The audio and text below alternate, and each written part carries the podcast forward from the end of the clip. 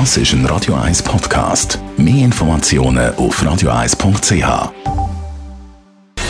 Gesundheit und Wissenschaft auf Radio 1. Unterstützt vom Kopfwehzentrum Irlande Zürich. www.kopfwww.ch ja, immer noch leider ein aktuelles Thema. Eine neue Rassismusstudie in der Schweiz zeigt einmal mehr den Nachteil auf für Menschen mit einem ausländischen Namen. Nehmen wir an, Fabienne Kellin und äh, Spresa Krasnitschi bewerben sich auf die gleich, gleiche ausgeschriebene Stelle.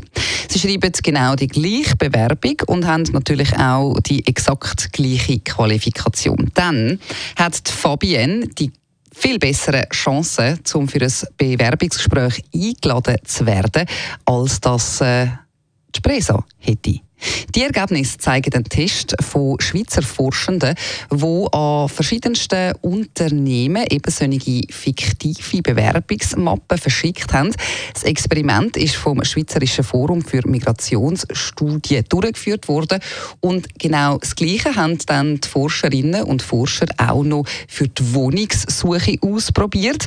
Äh, das heißt, sie haben erfundene Anfragen für Wohnungsbesichtigungen verschickt mit dem ganz genau genau gleichen Text, versteht sich. Aber eben auch da hat sich gezeigt, der Name macht einen riesen Unterschied. Ein Manuel oder eine Stefanie werden nämlich deutlich häufiger zu der Besichtigung eingeladen als ein Artit oder ein Dragana.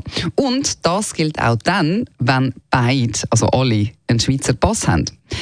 Was man herausgefunden hat, ist, dass aber zum Beispiel ein Deutscher oder eine Österreicherin, wo keinen Schweizer Pass hat, also eigentlich wirklich Ausländer ist, nicht von dem rassistischen, voreingenommenen Verhalten betroffen ist. Also, da muss noch einiges gehen. Man sollte einen Menschen ja nie ablehnen oder beurteilen aufgrund von einem Namen.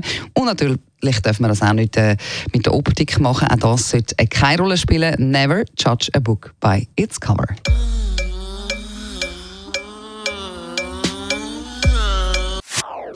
Das ist ein Radio 1 Podcast. Mehr Informationen auf radio1.ch.